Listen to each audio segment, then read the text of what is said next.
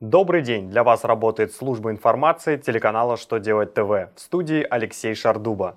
В этом выпуске вы узнаете, какие изменения хотят внести федеральный закон о бухгалтерском учете, смогут ли субъекты МСП воспользоваться преимущественным правом на выкуп арендуемого имущества после 1 июля 2018 года, как налогоплательщикам на ОСН учитывать компенсацию за добровольный снос самостроя – Итак, о самом главном по порядку.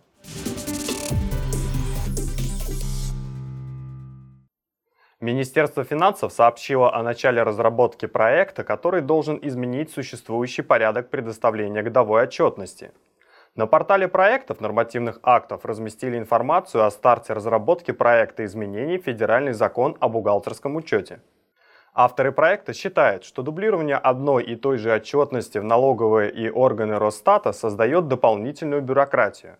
Исправить существующее положение вещей предлагается с помощью принципа одного окна для представления годовой бухгалтерской отчетности. Применять пока не разработанную норму планируется с начала 2019 года.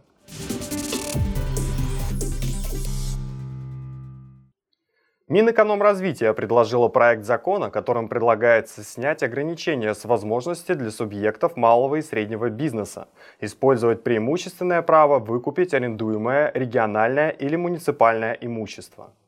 Большинство субъектов малого и среднего предпринимательства могут в приоритетном порядке выкупить отчуждаемое государственное или муниципальное имущество, которое они арендуют. Такое право у них есть до 1 июля 2018 года.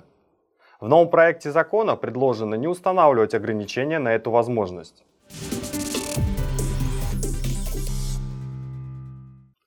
При получении из бюджета компенсации за добровольный снос самовольных построек налогоплательщики на упрощенке должны учесть эту компенсацию в доходах.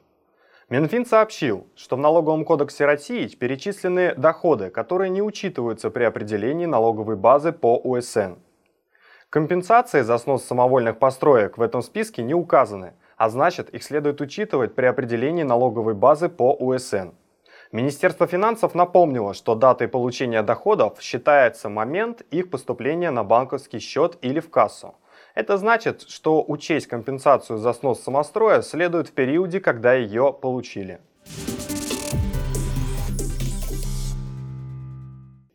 На этом у меня вся информация. Благодарю вас за внимание и до новых встреч.